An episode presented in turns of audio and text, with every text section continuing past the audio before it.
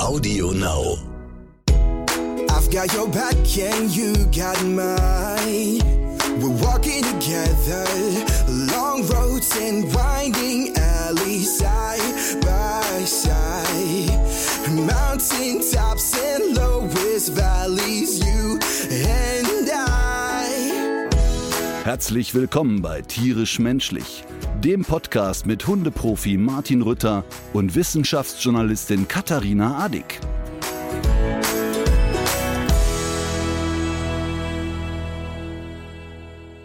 Du hast mir vor kurzem eine Schlagzeile geschickt, die dich offenbar so beschäftigt hat, dass du sie mir sogar zweimal geschickt hast.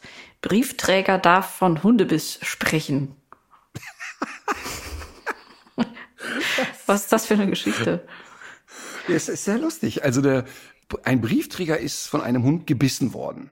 Mhm. Ähm, was ja Das, nicht ja, was der oft, das kommt ja vor, das ist ja auch die journalistische Grundregel. Hund beißt Mann ist keine Nachricht, aber Mann beißt Hund ist eine Nachricht, ne? Ist eine Geschichte. weil es eben so selten passiert. Mhm. Aber der gebissene Postbote ist ja jetzt nur ein alter Hut, nenne ich es Ja. mal. Jetzt ist aber Folgendes passiert, dass ein Postbote gebissen worden und äh, war danach arbeitsunfähig einige Tage. Und der hat dann auch aufgrund des Bisses krank gefeiert und äh, hat dann auch allen gesagt, ich bin gebissen worden. Und dann hat die Halterin des Hundes dagegen geklagt und hat gesagt, nein, der Hund hat sie nicht gebissen, der hat sie gezwickt. Also das, was mich ein Leben lang begleitet, dass die Leute immer sagen, ja, der zwickt schon mal. Ähm, der Vor allem der, der war arbeitsunfähig, also ja, ja, ja, er zwingt schon mal, ne? Und, ähm, und dann hat er äh, tatsächlich einen Rechtsstreit führen müssen und hat Mhm. jetzt von richterlicher Stelle sozusagen das Go gekriegt, ja, er darf sagen, er ist gebissen worden. Und, ähm, Überleg mal, was für ein absurdes Szenario. Da worauf hat die übrigens- sich denn da berufen? Hat die davon ähm, ja, Nachrede oder- äh, beißen, beißen fängt ja bei Menschen erst dann an, wenn er jemand packt und schüttelt und nie wieder loslässt. Ja. Ähm, so, ich sag mal, ein, ein kleines Loch im Bein oder so ist ja eher zwicken, ne?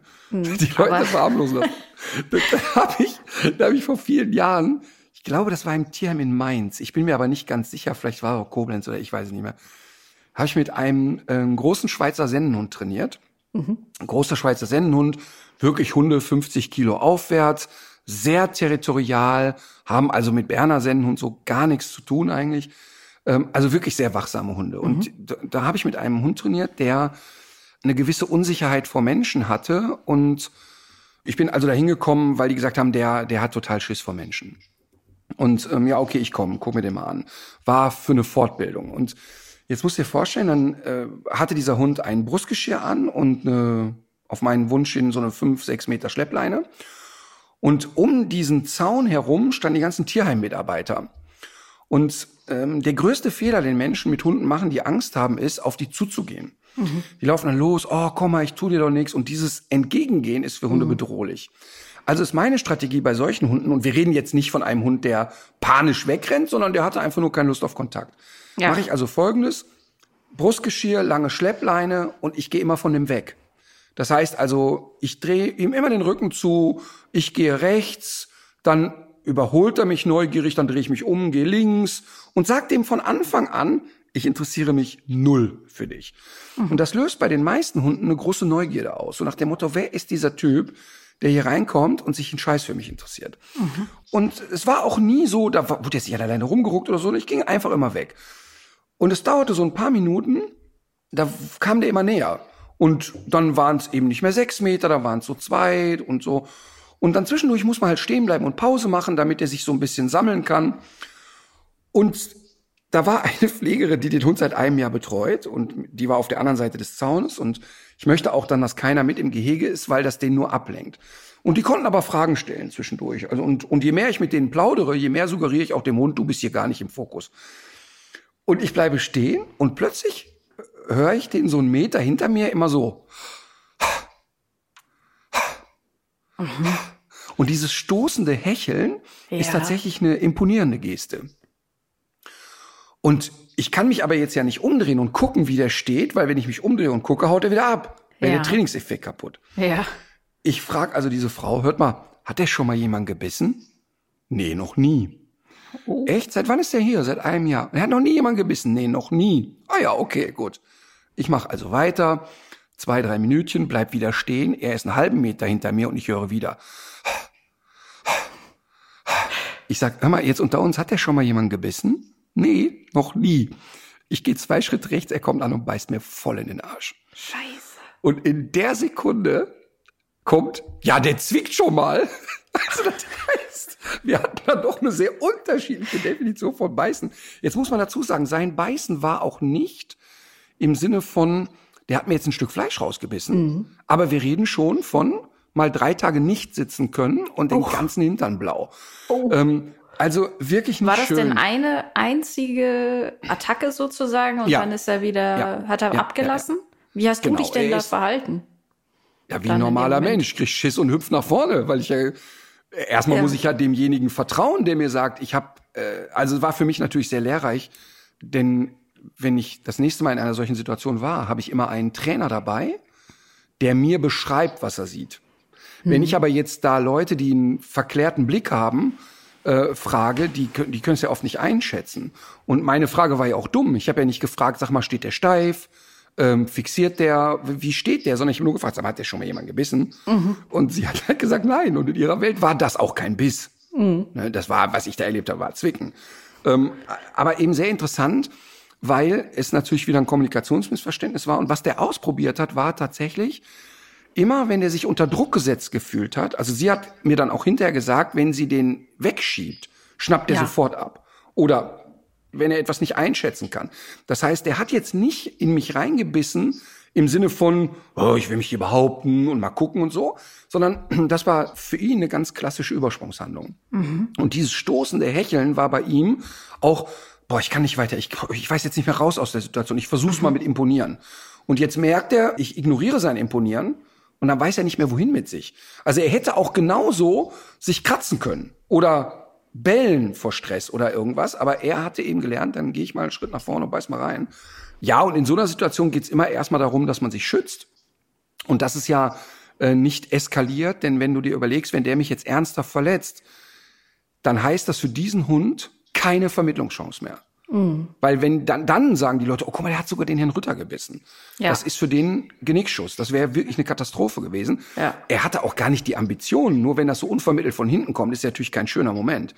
Ähm, Wie ist es denn da dann konkret abgelaufen? Du hast dann wahrscheinlich äh, doch erstmal das Gehege verlassen, oder? Nein, nein, nein, nein, nein. Mhm. Nein, nein, nein. Also, also ich habe ja sofort gemerkt, das hat wehgetan. Ähm, aber ich habe auch gemerkt, okay, die Verletzung, die der jetzt angerichtet hat, die ist nicht wirklich bedrohlich. Also mhm. ich hätte ich hätte jetzt schon eingeschätzt, dass es ein bisschen bluten wird oder dass ein Loch ist oder so. Aber mhm. ich habe nicht eingeschätzt, die Situation eskaliert. Ähm, und, mhm. und, jetzt kommt noch was anderes hinzu, natürlich, in der Sekunde, wo du dir den Arsch beißt, drehst du dich natürlich und guckst, was macht der. Und der stand da wie ein begossener Pudel. Also der ja. war nicht in, der war nicht körpersprachlich in der Stimmung zu sagen, okay, er oder ich. Absolut ja. nicht. Der ja. hat reingetackert, ist weggehüpft und hat gedacht, scheiße, was haben wir jetzt als nächstes, was macht der jetzt? Und deshalb war für mich die ein, also das ist, also damit wir uns nicht falsch verstehen, natürlich habe ich in dem Moment, wo der mir in den Arsch beißt, erstmal Angst. Mhm. Und alles andere wäre auch dumm. Also das nicht als Angst zu bezeichnen, ist das Dümmste auf der Welt. Mhm. Im Moment habe ich einen Schreck gekriegt und gedacht, oh scheiße, dann gucke ich. Und dann ist es aber, dass ich mich auf einen gewissen Erfahrungsschatz berufen kann und mein professioneller Blick dann nicht weg ist. Das heißt, ich gucke dann drauf und sehe sofort, die Nummer ist jetzt schon vorbei. Blöd wäre gewesen, ich drehe mich um, der steht stocksteif, fixiert mich, kommt auf mich zu, dann ist es richtig doof. Mhm. Und zumal ich ja auch nicht geschützt war, weil ich bin zu einem Hund gekommen, von dem es hieß, er ist unsicher, ängstlich, aber es gab nie ein Aggressionsproblem. Mhm. Und wenn ich, wenn ich weiß, es ist ein Hund, der könnte loslegen und der aus Angst beißt, der oder auch aus welchen Gründen auch immer, dann gehe ich ja nicht ungeschützt da rein. Also dann bin ich ja vorbereitet und dann, dann habe ich ja im Kopf, okay, die und die Mechanismen greifen, damit ich was machen kann. Ja. ja. Ähm, aber das ist eben so dieses absurde Szenario von äh, Zwicken und Beißen. Und manchmal ja. ist es auch so, dass du natürlich in so einer Situation auch aus Stress keine klaren Ansagen machst. Ich habe mal vor vielen, vielen Jahren, ist bestimmt schon 20 Jahre her, einen Malinois getestet, der äh, Menschen schwer verletzt hatte. Und der hatte einen, er hatte keinen Maulkorb an, weil wenn der einen Maulkorb getragen hat, stand der einfach nur. Du konntest ihn nicht testen. Er stand einfach nur. War nicht gut an Maulkorb gewöhnt und war auch nicht testbar mit Maulkorb. Und dann haben wir den auch Brustgeschirr, Schleppleine an einen Baum festgemacht und vorher ausgemessen, wie weit kommt der mit dem Brustgeschirr. Und dann habe ich mir so ein paar Kreidestriche auf die Wiese gemacht, ein paar Hütchen aufgestellt, dass ich weiß, wenn es doof wird, musst du da in diese Schutzzone rein. Mhm. Und teste also diesen Hund und dieser Hund ist einfach 30 Minuten lang nur nett. War überhaupt nichts los, gar nichts. Und es gab für mich überhaupt keinen Pack an, wo ich sagen konnte, oh, das ist der Auslöser für die Aggression. Was eigentlich immer unbefriedigend ist. Ich suche ja den Auslöser, um antrainieren ja. zu können oder zu ja. sagen, okay, das ist es. Es gab nach 30 Minuten nichts. Nichts. Einfach nur nett, der Hund. Okay, geh dann aus der Situation raus und sag der Kundin, okay, Sie können jetzt die Schleppleine abmachen und ihn an die kurze Leine machen. Und sie hat es wörtlich genommen. Sie hat erst die Schleppleine abgemacht. Oh. Genau, und dann hat er Gas gegeben. Oh. Und ist sofort in meine Richtung, sofort, hat sofort versucht, mich zu beißen. Und ähm, das war wirklich sehr interessant, weil ich ganz falsch kommuniziert habe. Für mich als Profi ist ja klar, Natürlich, dass die einen dass Hund, der, der das Potenzial hat, einen Menschen anzugreifen, Ja. nicht frei lässt, um ihn dann wieder anzuleihen. Und sie dachte, er ist Profi ja klar. geheilt. Und Nee, sie, nee, nee, sie hat die Anweisung befolgt. Und die Ja, ja, Anweisung war, machen Sie die Schleppleine ab und nehmen Sie ihn an die kurze Leine. Mhm. Richtiger wäre gewesen, machen Sie erst die kurze Leine zusätzlich dran und Mhm. dann bitte die Schleppleine ab.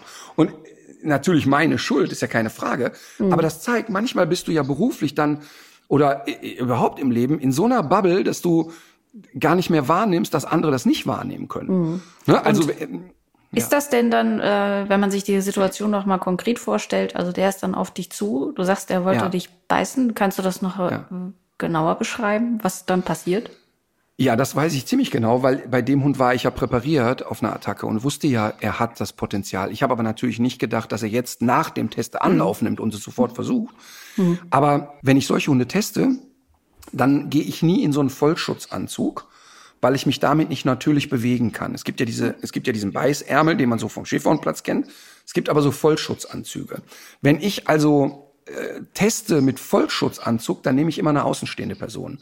Dann suche ich mir jemanden, ich habe zwei, drei Leute, die Erfahrung damit haben, die kommen dann in dem Schutzanzug und ich erkläre denen, was die machen sollen, dann kann ich von außen beobachten. Wenn ich aber mit diesem unhandlichen Anzug selber rumlaufe, habe ich keinen klaren Blick mehr auf die Situation. Wenn ich aber selber testen will, dann mache ich Folgendes. Ich habe eine, eine Lederjacke, die drei, vier Nummern zu groß ist und die relativ lang ist, aber unter der Lederjacke an den Armen habe ich ein Abflussrohr am Unterarm von innen. Das ist so ein Plastikabflussrohr. Das heißt, wenn der Hund, und das gleiche habe ich an den Schienbeinen. Und ähm, wenn der Hund jetzt versucht, mich zu beißen, biete ich ihm immer diese Stelle an. Und da passiert Folgendes. Er beißt quasi in die Lederjacke, rutscht mit den Zähnen von dem Plastikrohr ab und hält die Jacke. Und ich kann dann mitgestalten, dass er an der Jacke bleibt, indem ich meinen Arm bewege. Das heißt, er beißt rein und ich halte den Arm in Bewegung und dann Ja. packt er und schüttelt der. Das heißt, er ist dann nicht interessiert an andere Richtungen. Der, der wird dann, also der reagiert sich dann sozusagen so ein bisschen ab, bis er fertig ist und Genau, und ich komme aus der Jacke relativ gut raus, weil sie halt groß ist, zu groß ist. Und wenn ich einen solchen Hund teste, ist es ja immer mit einer Schutzzone, wo ich sagen kann, ich muss bis zum weißen Strich kommen. Wenn ich da bin, bin ich safe. Das ist bei aller ähm, Ernsthaftigkeit sind das natürlich sehr interessante Bilder, die da im Kopf entstehen. Ja, ja, für, also, wenn du, wenn wir jetzt darüber reden, dann hat das sehr viel schmunzelnden Charakter. Ich kann dir aber wirklich sagen, dass in aller Regel die Menschen, die da drumherum stehen, Auszubildende, Trainer und so weiter, dass da gar kein Schmunzeln im Gesicht Ja, ist. das glaube ich sofort. Weil, Ich würde, ja. weil zwei Dinge passieren immer. Zum einen ist es natürlich, die Situation darf man auf gar keinen Fall läppsch behandeln. Und ähm, niemals hat etwas jemand davon, wenn er gebissen wird. Und ich bin ja in all den Jahren dreimal gebissen worden. Das ist nicht viel. Und es waren immer Situationen, wo ich Hunde getrennt habe. Also ich habe eine gezielte Attacke. Ähm, wenn wir jetzt, ich sage jetzt bewusst, das Zwicken von dem großen Schweizer mal rausnehmen. Sowas habe ich wollte natürlich grad öfter sagen. erlebt. Ja, sowas habe ich natürlich immer wieder mal erlebt. Aber jetzt eine ernste Attacke, ein ernstes Beißen habe ich so nicht erlebt, weil ich sehr vorsichtig bin und, und sehr fokussiert. Denn zwei Dinge passieren. Zum einen ist natürlich das für deinen weiteren Lebensweg totale Scheiße, weil du unsicher wirst damit. Und wenn ich auf Trainerfortbildungen, das sind ja immer Männer, Frauen sind ja nicht so doof, dann die kokettieren dann immer damit, ja, da hat er mir hier reingebissen, guck mir hier die Wunde und da die Narbe. Da siehst du immer, die haben keine Ahnung. Also Ja. der Grund, warum Cesar Milan dauernd gebissen wird, ist nicht, weil er mit komplexen Hunden zu tun hat, denn er hat nicht mit komplexeren Hunden zu tun als jede normale Hundeschule. Der Ja. macht die Hunde immer nur so lange kirre, bis die durchknallen. Und der Grund, warum er dauernd gebissen wird, ist einfach, weil er keine Ahnung hat. Er kennt sich nicht aus mit Hunden. Aber um nochmal auf die Situation zurückzukommen, wir schmunzeln jetzt im Nachgang, und das ist auch ein lustiges Szenario. Aber warum die Trainer und die Leute, die so einen Test miterleben, nie ins Lachen geraten ist, weil es sehr bedrückend ist, zu sehen, dass ein Hund in so einen Zustand gerät. Denn egal wie ruppig der Hund in dem Moment ist, kriegst du sofort so ein, boah, der arme Hund, was ist denn passiert, dass der in so eine Situation gerät und so Ja. letztlich ja überfordert ist. Also ein Hund kommt ja nicht zur Welt und sagt, ich wollte schon immer mal einen Menschen beißen. Und deshalb sind die Situationen eigentlich immer sehr, ähm, ja, sehr traurige Situationen eigentlich. Und was die ganze Geschichte auch noch, noch mal zeigt, ist, wir kriegen ja immer wieder auch so Anfragen. Also zum Beispiel jetzt ging es neulich um eine Frau, die das Haus nicht mehr verlässt, weil der Hund jetzt in einer Situation mal jemanden äh, gebissen hat und sonst aber ganz lieb ist. Es gibt ja keine pauschalen Antworten auf solche Fragen, weil man ja natürlich erstmal so eine Situation gefärbt erzählt, manchmal sogar aus zweiter Hand und ja auch nichts darüber weiß, was ist das für ein Hund, was sind das für Umstände und so weiter. Und deswegen können wir solche Fragen hier auch gar nicht beantworten. ne? Schau mal, alleine, es fängt damit an, die Leute sagen mir, also mein Hund hat einen anderen Hund gebissen, als er angeleint war. Und dann sage ich, wie hat er denn geschaut? Da sagen die, wertend, aggressiv oder ängstlich. Und was ich wirklich hoch und runter gelernt habe, ist, ein Ethogramm zu erstellen bedeutet, nur Fakten runterzuschreiben, zu beschreiben, nicht zu bewerten. In Ja. dem Moment, wo ich sage, der war aggressiv, ist es eine Bewertung der Situation. Ich will von den Leuten hören, wo waren seine Ohren in dem Moment? Wie war sein Blick? In welche Richtung zeigte seine Nase? Und das können die nicht beschreiben, weil die total im Stress sind natürlich. Also wenn wenn die Emma äh, irgendwie einen Welpen schreddert und ich habe die an der Leine, dann habe ich auch erstmal nur einen Gedanken, nämlich den Welpen zu retten und nicht zu gucken, wo waren ihre Ohren. Und Ja. ich bin Profi und zwar durch und durch. Und Ja. trotzdem wäre ich in so einer Situation erstmal nur auf auf Schadensbegrenzung fokussiert. Das heißt, wenn wir einen Hund analysieren, dann müssen wir den wirklich erstmal nur total sachlich analysieren. Es gibt keine emotionale Wertung darin. Das Und ist ja auch- eben schwer. Ja, das ist ja auch das Witzige oder das ist ja auch das, was die meisten Leute unterschätzen. Haben wir auch schon immer schon mal wieder drüber geredet, diese ganzen äh, Wahrnehmungsverzerrungen, die man selber hat und auch aus der Erinnerung. So mit jedem aktiven Erinnern änderst du die Geschichte in deinem Kopf und Klar. auch selbst in der Situation, in der was passiert, das weiß man von Unfällen, aber auch eben aus anderen Studien, ähm, ist das teilweise ganz krass, was man ausblendet. Und wenn dann auch noch dazu kommt, dass man als Halter ja ganz extrem emotional beteiligt ist in der Situation, kannst du diese Geschichten meistens hinterher in der Pfeife rauchen. Es gibt ja so, eine, so ein interessantes Experiment mit ähm, einer Gruppe von Leuten, die sich einen Ball zuwerfen und die bewegen sich so ein bisschen auf dem Video in einem kleinen Radius, schmeißen sich diesen Ball zu. Und die Aufgabe für die Probanden ist, guckt mal, wo der Ball, von wem nach, äh, zu wem wird dieser Ball gespielt. Und äh, das machen die Leute auch und erzählen dann hinterher, wo der zuerst war, wer den dann bekommen hat. Und manche Leute haben dann hinterher auch das ganz gut noch im Kopf, so die Reihenfolge. Aber so gut wie niemand hat gesehen, dass zwischendurch ein Mensch im Gorilla-Kostüm durch diese Gruppe gelaufen ist und irgendwelche verrückten Bewegungen gemacht hat und wieder abgehauen ist. Das heißt, Verrückt, oder? ja, so ganz eklatante Sachen, die werden dann ausgeblendet. Und das, das muss man sich ja immer wieder vor Augen halten, dass so gehen wir ja durchs Leben. Also die Leute, man denkt ja immer, dass man so einen relativ objektiven Blick auf solche Situationen hat oder dass man das auch im Nachgang vielleicht so ein bisschen sortieren kann oder sich selbst korrigieren. Aber das, das stimmt einfach nicht. Da ist so viel Verzerrung drin. Und deswegen können wir auch, ja, genau, also auf solche Szenen, es ist Schwachsinn, darauf einzugehen. Ja, und, und es, bei mir kommt ja sogar noch was anderes hinzu. Die Leute sind ja bei mir immer irritiert, dass ich deren Hund nicht streichle. Ich komme also zum Hausbesuch und habe keinerlei Interesse an dem Hund. Und warum versuche ich keinerlei Interesse zu entwickeln? Ich möchte die Situation nicht verfälschen, ich Ja. möchte nicht Einfluss nehmen auf die Situation und ich möchte dem Hund wirklich sehr, sehr schnell klar machen, ich bin wirklich anders als alles das, was du bisher kennengelernt hast. Mhm. Und das bewerten die Hunde auch sofort. Also ja. ähm, das heißt, ich komme rein und beschäftige mich mit den Menschen. Und das sind die Hunde ja nicht gewöhnt. Also mhm. die sind ja erstmal gewöhnt, dass sie im Fokus stehen. Weißt du, als ich noch mhm. keinen Hund hatte, da haben mir Freunde, keine Ahnung, Chips und Rotwein mitgebracht und heute äh, Trockenpansen für Emma. Also ja. das heißt, der Fokus hat sich extrem verschoben. Ja. Das heißt, ich möchte dem Hund ziemlich schnell klar machen, pass auf, ich weiß ganz genau, was ich mache und du kannst dich A entspannen und B kannst du auch gerne alle Mätzchen versuchen. Aber die Leute bewerten das bei mir immer als Lieblosigkeit. Mhm. Oder zum Beispiel bei den Dreharbeiten bei Hundeprofi wissen alle Kameraleute, alle Tonleute, alle, die mit dabei sind, ich köpfe jeden, der den Hund hier streichelt in der Pause. Mhm. Ähm, weil, wenn der Tonassi jetzt anfängt, den Hund zu streicheln, ist der in jeder Pause bei dem auf dem Schoß. Oder ja. in, in jeder, sofort verfälscht es alles. Die Hunde sollen sofort schnallen, okay, wir haben hier keine Relevanz. Und ähm, wenn wir fertig sind mit dem Drehen und alles ist abgeschlossen, dann können die gerne alle den Hund knuddeln und dann habe ich natürlich auch einen anderen Fokus und so, ne? Ja. Aber das ist für die Menschen wirklich sehr ungewöhnlich, dass der Hundetrainer kommt und nicht erstmal eine halbe Stunde den Hund durchkuschelt. Aber da Deshalb, gehen wahrscheinlich wirklich sofort die Ohren nach vorne, ne? Also da hast du ja wahrscheinlich sofort dann die Aufmerksamkeit. Wenn du, weil ja. das so ein Unterschied ist, ne? Selbst, also so Leute, die auch Angst haben und gar nicht streicheln wollen, die sind ja mit ihrer Aufmerksamkeit auch beim Hund. Also es ist ja eigentlich wirklich der Normalfall. Total. Nein, mhm. aber es ist ja auch, sagen wir mal, ja, auch eine, ein bisschen eine gesellschaftliche Unart, einen Hund sofort zwangs zu bestreicheln. Die Leute streicheln ja auch ungefragt Hunde, ohne dass der Hund eine Einladung verschickt hat und gesagt hat, okay, ich hätte jetzt Lust darauf, dass du mich streichelst. Mhm. Das ist ja eigentlich sehr übergriffig. Und auch das ist für die Hunde eine Wohltat, dass ich nicht mit denen übergriffig bin. Ja, das ist mir aber schon, also mir ist es jetzt kürzlich in Frankreich im Urlaub ähm, wieder aufgefallen. Da ist es mal, da, da ist es einmal passiert. Da kamen zwei Kinder an den Tisch, als wir gerade äh, da saßen und einmal ist er auch einfach ein süßes Tier. Übrigens, es, es gab viele ähm, Hörerwünsche man, man möchte gerne mal ein, ein Bild von Alma sehen. Das ist natürlich ja, ein Wunsch, den ich sehr gerne erfülle.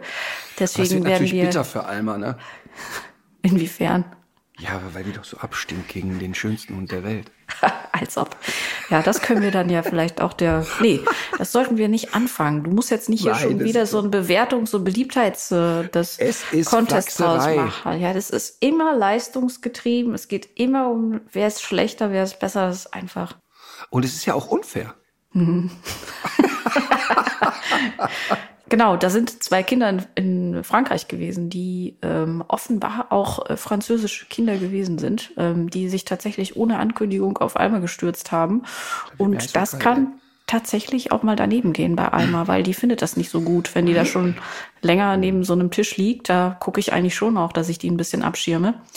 Aber die haben Glück gehabt, die sind mit allen Gliedmaßen auch wieder gegangen und ähm, vor allen Dingen hat Alma Glück gehabt, weil wenn das passiert, ist die Hölle los für den Hund. Das ist die Sache und das ist auch das, was mich daran so ärgert, wenn ich sehe, dass andere Leute damit so ein bisschen lax sind oder dass sie sagen, ja, aber die ist doch so lieb und äh, jetzt mach dich mal nicht so eng und so weiter. Das, äh, das geht einem als Hundehalter ja auch immer mal wieder so, dass einem da so reingeredet wird oder dass man dann irgendwie so dasteht, als wollte man diesen Hund so dämonisieren. Dabei ist es das Gegenteil. Das wäre halt für, es ist für alle Beteiligten scheiße, aber es ist am schlimmsten wäre es für Alma, wenn es dann doch mal passieren würde. Ne?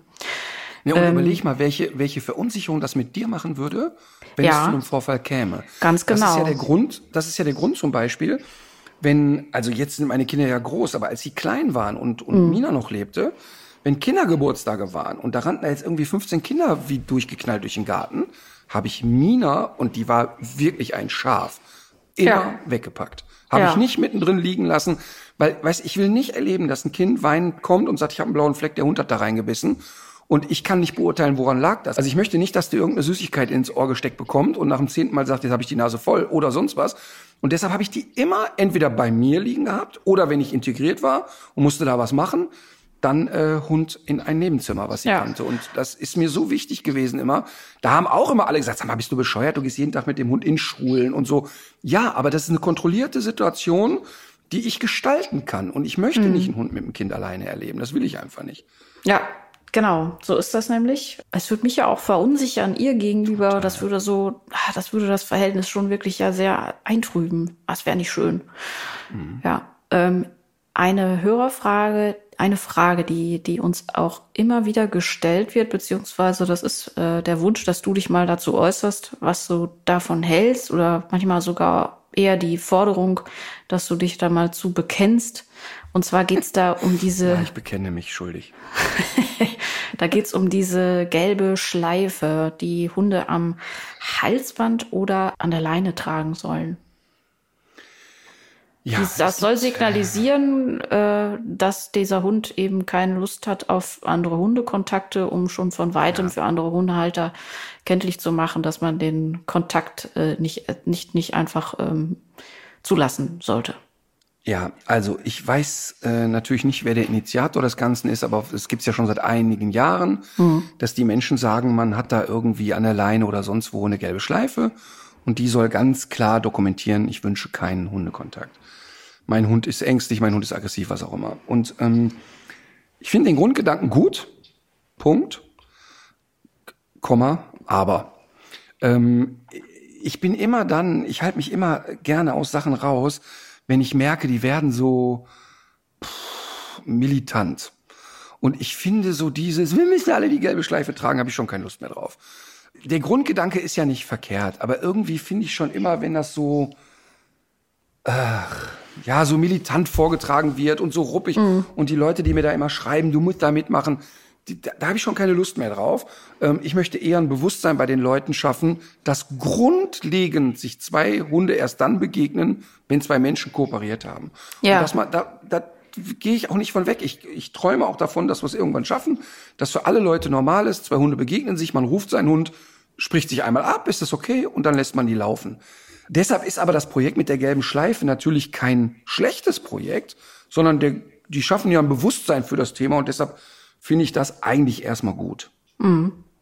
Ach so, okay. Das hätte ich nämlich jetzt auch gedacht. Außerdem würde es ja vielleicht eigentlich so ein bisschen äh, diese Entwicklung auch ein bisschen zurückdrehen. Also ich habe eigentlich den Eindruck, dass sowohl die Frage, ob man den Hund streicheln darf, als auch diese ungewünschten Hundebegegnungen an der Leine, dass das eigentlich äh, zumindest in Deutschland besser wird, weil das Verständnis. Finde ich auch.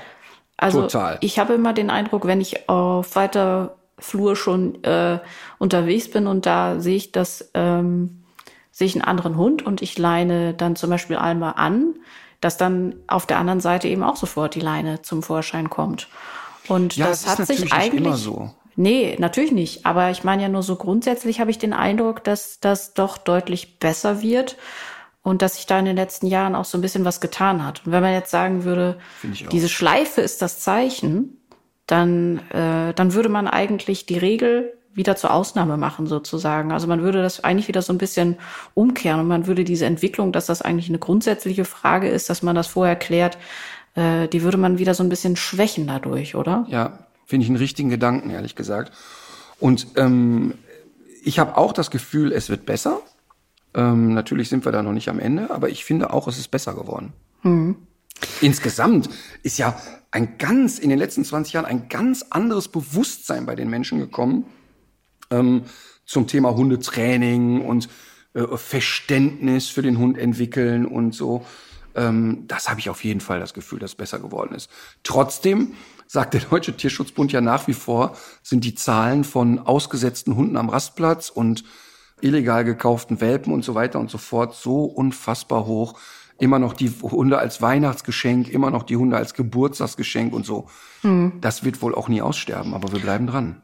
Wir haben ja jetzt äh, neulich schon mal drüber gesprochen. Jetzt so langsam scheinen ja doch einige Tierheime und Tierschutzvereine mit den Rückläufern sozusagen zu tun zu haben von der von der Corona äh, Welle. Ist das was, was auch bei dir ankommt, dadurch, dass du ja doch sehr viel Kontakt zu Tierheimen hast, oder ist das da Im Moment nicht so? Nicht.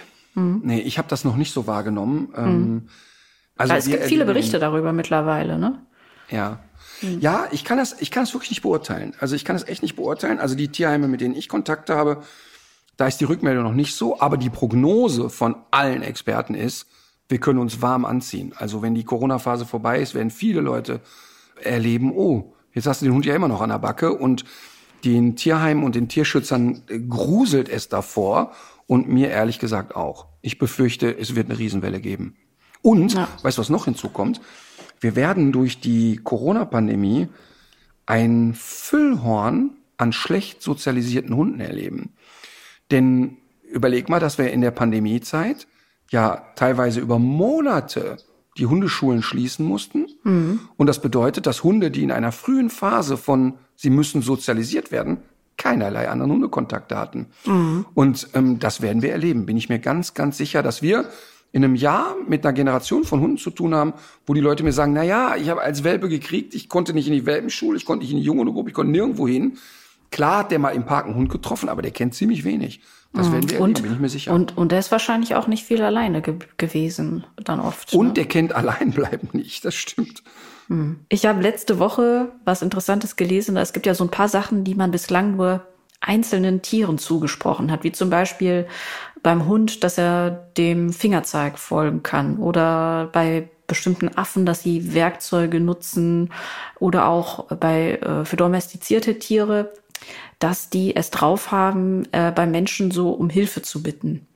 Und äh, ich finde es sehr spannend, dass die Forschung jetzt immer mehr zeigt, dass, äh, dass das doch auch bei Wildtieren alles sehr viel ausgeprägter ist. Und eine sehr interessante Sache fand ich von ähm, Eisbären in dem Zusammenhang. Da gab es immer schon so Erzählungen von so Inuit-Jägern, dass Eisbären Walrösser erschlagen. Und Walrösser sind ja die großen Dinger, anderthalb Tonnen. Und ähm, mit den Namen Eisbären ist tatsächlich auch nicht so leicht. Und es, es gibt auch so historische Abbildungen. So ein Stich habe ich da gesehen, wie ein Eisbär von einer Klippe einen Stein wirft und damit einen Walross erschlägt. Und da hat man aber immer gesagt, ja, die Inuit erzählen ja auch viel und die haben ja auch diese ganzen Vorstellungen, dass man andere Gestalt annehmen kann und in die Haut eines anderen Tieres schlüpfen und so weiter. Und die Forscher haben das eigentlich nicht so richtig für voll genommen.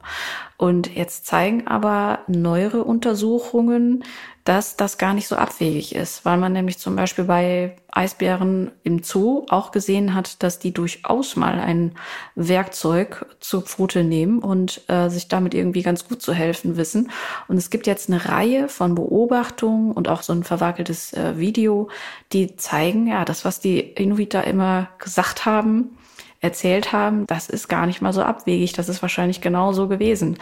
Das fand ich sehr spannend. Der Forscher, der darüber jetzt zuletzt publiziert hat, der meinte, dass es aus seiner Sicht immer schon eine gute Idee gewesen ist, wenn man mit diesen Leuten redet, dass man da eigentlich äh, einen offenen Kopf für haben sollte und sich doch mal überlegen, was da vielleicht auch wirklich dahinter stecken könnte. Aber ist dann die Theorie, dass der Eisbär den dicken Stein auf den Walross wirft, weil er es bei Menschen gesehen hat, oder ist nicht der Eisbär einfach auch sehr geschickt? Ich meine, der, ja. also jetzt nicht der Eisbär, aber andere Bärenarten stochern doch auch mal mit einem äh, mit einem Finger oder mit einem Ast in irgendwelchen Löchern rum, um an eine Ameise oder sonst was zu kommen.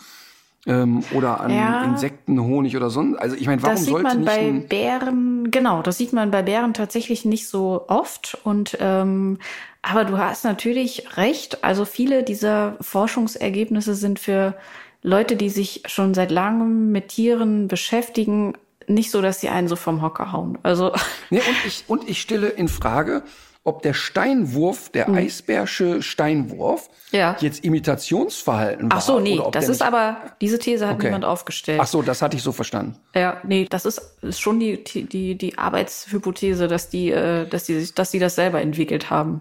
Ach, okay. Aber ich fand ich auch spannend, dass es äh, bei den, ähm, bei dieser Frage, ob du als Tier einen Menschen um Hilfe bittest, dass es das, dass das eben auch nicht nur auf domestizierte Tiere beschränkt ist, sondern dass man, mhm. das haben wir Experimente mit Kängurus zum Beispiel gezeigt, dass die auch mimisch Kontakt aufnehmen, um jetzt irgendwie ähm, eine geschlossene Futterdose sich öffnen zu lassen von einem Menschen. Und was einem in Deutschland auch passieren kann, ist, dass ein verwaistes Eichhörnchen zum Beispiel auch Kontakt aufnimmt und es irgendwie in denen schon drinsteckt, da läuft ein Mensch, das könnte sein, dass der mir hilft. Aber ich glaube auch, dass vieles erstmal ganz stumpf eine ausgeprägte Neugierde ist. Ich habe mal lang mit jemandem gesprochen, der regelmäßig mit Walen taucht mhm. und ähm, Delfinen. Und der sagt, er hat immer das Gefühl, dass sie ihn mindestens so neugierig beobachten wie er sie. Ja. Und das ist ja auch einfach nur in der Natur der Dinge. Also, da, Ja, dass eine aber das gewisse ist- Neugierde auch zu einer gewissen Nähe führt. Das glaube ich auch. Aber äh, dass das, äh, da die Fähigkeit, ähm, dann auch den Menschen so zu lesen und auch entsprechende Signale zu senden, damit auch eine Form von Hilfe stattfindet, das finde ich dann schon auch wieder ganz interessant. Also es ist nicht so, dass man da jetzt vom Glauben abfällt, wenn man das hört, sondern es zeigt eigentlich das, was, was, was du und ich wahrscheinlich beide schon immer gedacht haben. Wir sind alle gar nicht so weit auseinander. Ähm, und die Wissenschaft hinkt jetzt eigentlich so ein bisschen hinterher, sowas auch, äh, auch mal zu beweisen. Aber, aber tatsächlich fand ich das jetzt auch, ähm, gerade für, für Wildtiere, finde ich das auch, da sind einfach interessante, interessante Verhaltensweisen zu denen, die da in der Lage sind. Ich habe vor kurzem ein sehr lustiges Video gesehen, da siehst du einen Fotografen, der so ja auf einem Schotterweg liegt und mit einem riesen Teleobjektiv ganz offensichtlich irgendein Tier beobachtet Ja. und so ein bisschen Gebüsch neben ihm und dann siehst du im Hintergrund kommt ein Fuchs angelatscht und läuft so, bleibt so einen halben Meter vor dem stehen und der Fotograf ist aber total konzentriert auf die andere Situation. Ja. Und der Fuchs dreht so ganz neugierig immer so den Kopf hin und her und geht dann auch so halb um den rum und guckt den so über die Schulter, so nach dem Motto, Alter, was machst du hier? Warum liegst du hier so doof rum? Und es ist wirklich total süß, weil in dem Moment, wo der Fotograf den bemerkt, dreht er sich dann so zu dem einen, dann gucken die sich so an und dann latscht der Fuchs wieder so seiner Wege. Und ich habe dann immer so dieses Bild, ich bin ja mit Comics aufgewachsen, und ich habe dann immer sofort so ein Bild, wie der jetzt so nach Hause latscht, seiner Familie erzählt, ey, da lag da so ein Bekloppter, kannst du dir gar nicht vorstellen.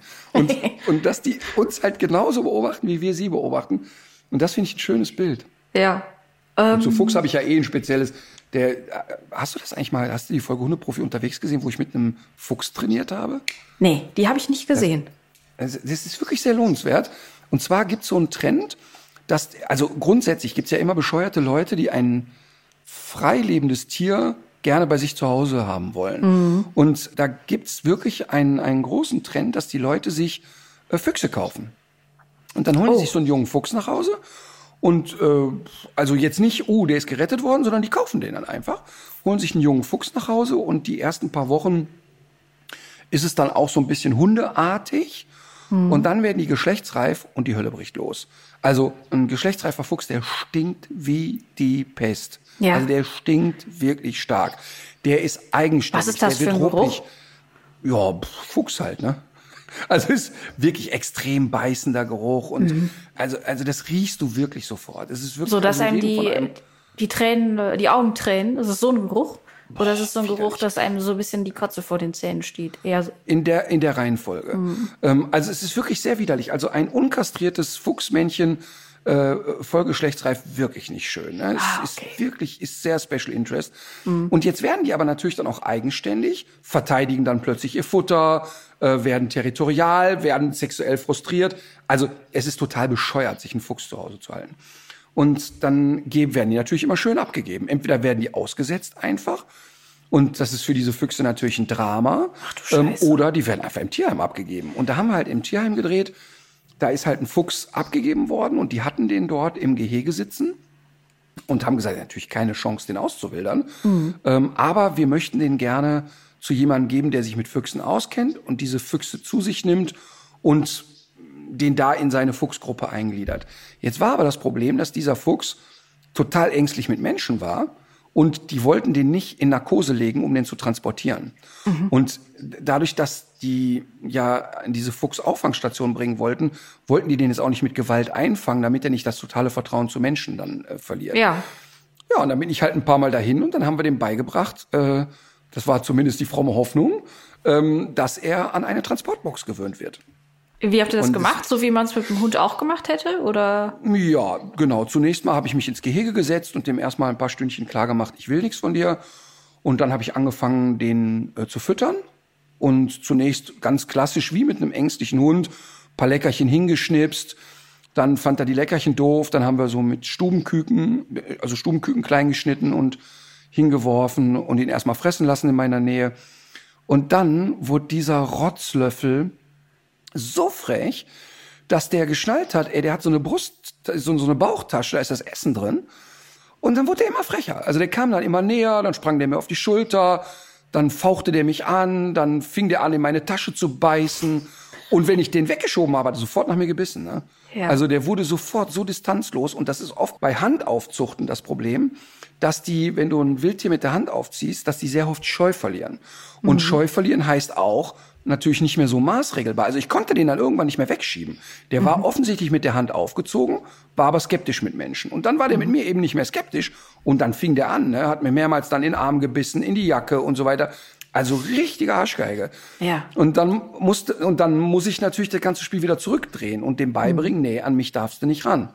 Das heißt, jetzt kann ich den aber auch nicht, auch nicht zu grobmaß regeln, weil wir wollen ja was von ihm. Mhm. Und dann haben wir angefangen, den äh, habe ich so einen, einen Stab genommen mit einer Kugel oben dran, einen Targetstick und gesagt, okay, guck mal, immer wenn du das berührst, kriegst du was.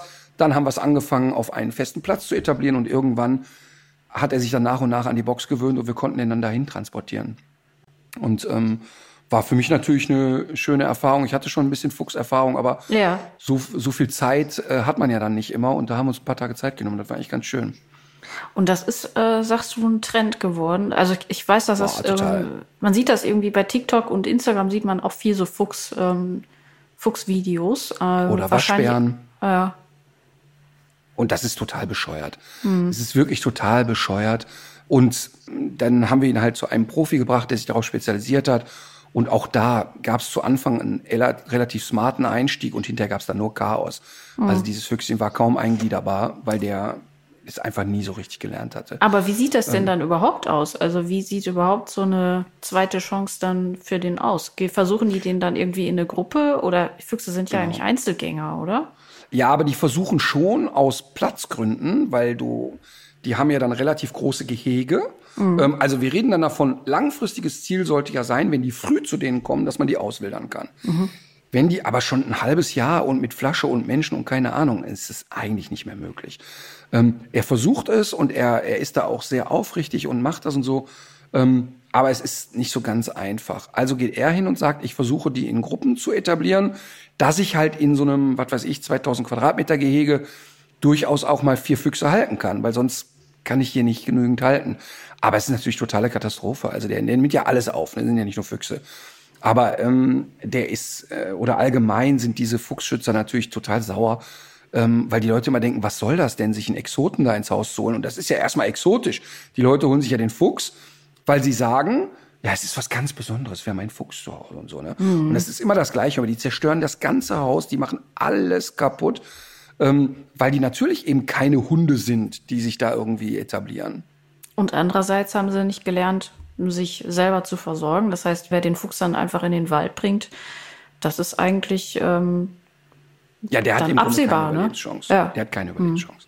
noch eine Hörerinnenfrage, äh, die auch in recht anklagendem Ton vorgetragen wurde. Ich hoffe, sie hat dich wenigstens mal angeklagt, nicht immer nur mich. Nee, solche Sachen, die filter ich ja immer raus. Das würde ich hier niemals thematisieren. Ähm, warum machst du Werbung für Qualzucht? Ist die Frage und da wird immer Kai Uwe strapaziert. Ach Gott. Also, das ist ja wirklich lustig, dass mir jemand unterstellt, ich würde eine Qualzucht bewerben. Das ist ja wirklich abstrus sondergleichen. Ähm, ich sitze bei Markus Lanz und sage, Leute, ich finde die Rasse Mops wirklich toll und es sind, die sind vom Verhalten her super. Aber es gibt in ganz Deutschland keinen kerngesunden Mops. Ah ja, die Punkt. Geschichte hast du aber tatsächlich schon öfter erzählt, muss ich dir So, und, und bringe das sehr zum Ja. Ausdruck, wie, wie schlimm ich es finde, Hm. äh, gewisse Rassen so kaputt zu züchten, dass die kein normales Leben mehr führen können. Und egal, wo ich hinkomme, halte ich den Finger in die Wunde. Und da, da Hm. reden wir nicht nur vom Mops, da reden wir ja auch, für mich ist ja der Dobermann eine Qualzucht, weil 50 Prozent der Dobermänner einen angeborenen Herzfehler haben, der die im Alter von drei bis fünf sterben lässt. Hm. Ja. 50 Prozent. Und dann ist es eine Qualzucht, verdammt nochmal. Mhm. Und ich reg mich da sehr massiv drüber auf, habe Reportagen drüber gedreht und, und, und. Und dann ist es natürlich absurd, dass der Gedanke ist, dass wenn man das anprangert, soll man plötzlich so tun, als gäbe es diese Hunde nicht. Das Ja. ist ja Quatsch. Ich verurteile auch niemanden. Es, es ist ja nicht so, dass ich einen Mopshalter deshalb nicht leiden kann. Aber ich möchte den in den Arm nehmen und sagen, schau mal, diese Hunde sind doch so toll. Vom Verhalten gibt's ja wirklich kaum was Lustigeres. Lass uns doch alle dazu beitragen, dass wir es wieder rückzüchten. dass die wieder atmen dürfen. Dass die wieder atmen dürfen. Wenn du dir 150 Jahre alte Fotos von Möpsen anguckst, da hatten die eine Nase. Ja. Und, und es, äh, die, die ersten fangen jetzt auch wieder an, sogenannte Retro-Möpse zu züchten. Ähm, äh, das ist natürlich ganz weit davon entfernt, dass da schon gesunde dabei sind, ehrlich gesagt. Aber trotzdem geht der Trend ja dahin. Aber ich kann ja nicht den Fehler machen und Menschen verteufeln. Ich muss die ja aufklären. Und du kannst dir ganz sicher sein, gerade mit Defi rede ich ja viel darüber, dass der Kai Uwe, der hat ja noch Glück, der ist ja noch, der gehört ja noch zu den Fitteren. Also der ist ja sogar noch mobil. Ne? Der ist kann ja auch bewegungsfreudig. Ne? Ich habe den nur einmal getroffen, aber da war der sehr agil. Total. Also Kai Uwe ähm, ist entweder äh, wie narkotisiert auf der Couch, da kriegst du zu gar nichts bewegt, oder der ist voll drauf. Also der Hund Ja. ist wirklich fit. Guck mal, der ist zehn Jahre alt, was für seine Rasse ja wirklich für eine Bulldogge echt alt ist. Ja. Ähm, und, und der ist total agil. Aber trotzdem rede ich mit dem Defi darüber und sag Defi ganz ehrlich, das ist doch scheiße. Das ist doch einfach doof, eine, eine Rasse zu fördern, die man da so hat. Äh, oder die Hm. Und der würde es wahrscheinlich Hat. jetzt auch beim nächsten Mal auch anders machen, denke ich mal. Ich befürchte nicht. Oh, okay. Also ja, äh, aber, aber auch da, wenn der Detlef für sich entscheidet, der hat ja immer solche Hunde gehabt. Und äh, wenn er für sich entscheidet, ich komme da nicht weg von, dann schnauzt sich den an und sagt, Ja. das kann doch nicht dein Ernst sein. Ja, und das muss der sich dann auch anhören. Aber deshalb äh, breche ich doch keine Freundschaft zu ihm ab. Ich, es ist dann unser Streitthema. Und so hat er andere Themen mit mir. Und ähm, ich werde aber nicht hingehen und sagen, bei uns bei Instagram und Co. Da, da wird, werden Hunde nicht gezeigt, die einer gewissen Rasse angehören. Das wäre wär doch total bescheuert. Äh, kommt aber wahrscheinlich auf den Kontext an. Ne? Also wenn es jetzt tatsächlich um Fälle geht und so weiter. Aber wenn du jetzt mit einem mit einer französischen Bulldogge ohne Nase jetzt Hundespielzeug bewerben würdest, äh, dann könnte man das ja auch eigentlich lassen, oder? Dann ist das ja durchaus verzichtbar. Nee, finde ich nicht. ja, aber wenn du das unkommentiert in einem in einer positiven in einem positiven Kontext zeigst, ohne das einzuordnen, dann setzt du ja für die Leute wieder einen Anreiz. Das ist ja schon. genauso, wenn du wenn du irgendwie mal als Modefotograf wieder so eine so ein rappeldünnes Pelz. Mädchen wählst, Pelz, dann dann Echtpelz. nee, aber dann wird ja auch wieder das findet ja auch auf einer anderen Bewusstseinsebene statt, da das bei das Kaufverhalten triggert ja auch ganz andere Geschichten im Gehirn als jetzt irgendwelche rationalen Überlegungen. Also das würde ich, glaube ich, nicht. Okay, also machen. der Gedanke ist, wenn ich ein positiv belegt, also ich würde jetzt ein Fotoshooting machen, da sitzt eine französische Bulldogge von mir, kriegt ein Leckerchen und sagt hier, Mensch, der tolle Hunde, Snack Martin Rütter, Mhm. löse ich damit aus, dass auch Menschen sich eine französische Bulldogge kaufen. Ja, ich glaube schon. Das ist die Gedankenkette. Würde ja im Umkehrschluss bedeuten, dass ich ausschließlich mit, mit Hunden zu tun haben müsste, öffentlich, die entweder kerngesund sind Nee, oder das meine ich nicht. Also das würde ich schon mal differenzieren an der Stelle. Ist ja was anderes, ob du jetzt mit einem Hund trainierst, der jetzt einfach schon da ist, äh, den es gibt und der irgendwie deine Hilfe braucht oder an dem irgendwie eine interessante Geschichte hängt oder was. Oder ob es eine kommerzielle Abbildung ist, die du auch mit jedem anderen Hund machen könntest, die aber nicht Gefahr läuft, äh, wieder so eine Affinität für diese Qualzuchtrassen zu wecken. Also da würde ich zwischen Werbung und Kommerz total unterscheiden und, und dokumentarischen Sachen. deutscher Jagdterrier so gut wie keine Linien mit schweren genetischen Erkrankungen. Mhm. Darf ich darf ich da ein Foto mitmachen und sagen, guck mal hier ein Leckerchen für den deutschen Jagdterrier? Ich, ich wird jetzt kein äh, Gegengrund Ja, einfallen. ich sag dir, ja, pass auf, jetzt komme ich aber noch aus einer anderen Höhle und sag, pass mal Ja. auf, der deutsche Yachtterrier ist so ungeeignet wie nur irgendetwas für eine normale Familie. Ach so. Darf ich den dann jetzt zeigen? Ja, siehste. Nein, es geht ja nicht darum, den zu zeigen oder nicht. Aber du musst doch, das muss doch, das muss dir doch klar sein, dass wenn du dich mit einem Leckerchen und einem Hund irgendwo präsentierst, dass die Leute dann erstmal denken, oh. Und wenn du das jetzt sagst, dass der Jagdterrier so ist, wie er ist, dann würde ich den, dann würde ich den da eben auch raushalten. Also das heißt, ganz klar, in der Bewerbung eines Shop-Produktes dürfte auch der deutsche Jagdterrier nicht zu sehen sein. Was heißt dürfte? Ich würde es mir tatsächlich überlegen, weil man ja einfach weiß, was, was damit so eine, was, was damit für eine Außenwirkung äh, verbunden ist. Okay. Dann, wenn ich dann, dann nehme ich einen ähm, Pudelmischling, kerngesund, wunderbar, ähm, ist aber von einem illegalen Welpenhändler im deutschen Tierheim gelandet. Das sieht man auf dem Foto nicht. Ne? Also äh, ich komme jetzt mit noch, äh, ich könnte jetzt immer noch abstruser werden. Ja. Was ich nicht mitmachen will, ist, also versprochen, ich habe ein Bewusstsein dafür. Ja. Aber was ich auf gar keinen Fall mitmachen möchte, ist, so zu tun und auch bei einem schönen Bild so zu tun, als gäbe es das alles nicht. Wenn der Kai Uwe, der natürlich zur Qualzucht gehört, aber wenn der ein total süßes Foto der Defi mir schickt, wie Kai Uwe mit Hans Dieter durch den Garten läuft, äh, also Hans Dieter ist dieser Stoffhund, den wir vertreiben, ne? Und äh, mit Hans Dieter dann sträube ich mich einfach dagegen zu sagen, so ein Foto poste ich nicht, weil, weil ich einfach, ich meine, wie, oft soll ich denn noch schreien, ähm, dass gewisse äh, Rassen nicht gezüchtet werden sollten? Aber wo fängt das an, wo hört das auf? Ja, ich bin ich bei sagen- dir, ich bin bei dir, wenn bei uns, wenn bei uns im Shop du jetzt jedes zweite Bild klickst du an und du siehst nur alles Qualzuchthunde, dann bin ich total dabei. Aber ich wehre mich innerlich total dagegen zu sagen, ich darf da jetzt niemals ein positives Bild von einem Hund zeigen, der nicht gesund ist. Ja, aber das, äh, das würde ich sogar noch ein bisschen enger ziehen. Also auch dieses Kai-Uwe-Beispiel, du hast ja jetzt schon viel darüber geredet und so weiter. Und da geht's jetzt ja auch eher um die Geschichte. Das wäre ja auch irgendwie dann schwieriger, darauf zu verzichten, weil das ist ja nun mal einfach der Hund von, von Defi. Aber wenn es äh, darum geht, ich meine, bei, bei so kommerziellen Geschichten, bei Werbefotos, ist es ja ein leichtes, einfach einen anderen Hund zu nehmen. Und da würde man doch an der Stelle auch auf die Bulldogge verzichten können. Also die Wirkung, die von so einem Bild, unkommentierten Bild ausgeht, Ritter füttert französische Bulldogge ohne Nase mit äh, Trainingssnack, die würde ich nicht unterschätzen. Und da an der Stelle kann man einfach was machen, ohne dass du großartig was, was verlierst. Aber das machen wir ja. Also Ja. damit jetzt kein falscher Eindruck entsteht. Also wenn man jetzt mal bei mir im Shop die Bilder blättert oder in Mhm. meinen Büchern die Bilder blättert, da musst du aber wirklich mit der Nase echt gut unterwegs sein und stöbern, solche Hunde zu finden. Ja. Und ich gehe sogar noch einen Schritt weiter. Bei der äh, Sendung Die Welpen kommen, sagen wir immer, ich bestehe darauf, ohne Wenn und Aber, dass mindestens ein, tendenziell drei Hunde aus dem Tierschutz dabei sind, um es thematisieren zu können. Und pro Staffel eine Rasse aus dem Qualzuchtbereich. Und die möchte ich aber ganz bewusst da reinnehmen. Ja, klar. Es gibt das. Und Ja, wenn natürlich. wir, es ist einfach mega, weil wir können äh, zeigen, guck mal, wie süß diese kleine französische Bulldogge ist. Und überleg mal, wie schön das wäre, wenn sie atmen könnte. Ähm, da, also genau. ich muss das immer in Kontext setzen, da bin ich bei Ja. dir. Aber ich finde, man darf auch nicht päpstlicher als der Papst sein. Nee. Also wenn jetzt bei uns, wenn jetzt bei uns wirklich an den Produkten überall so Bömmel hängen würden mit, guck mal, hier ist die französische Bulldogge und das wäre bei jedem Produkt oder es Mhm. wäre permanent und dauernd.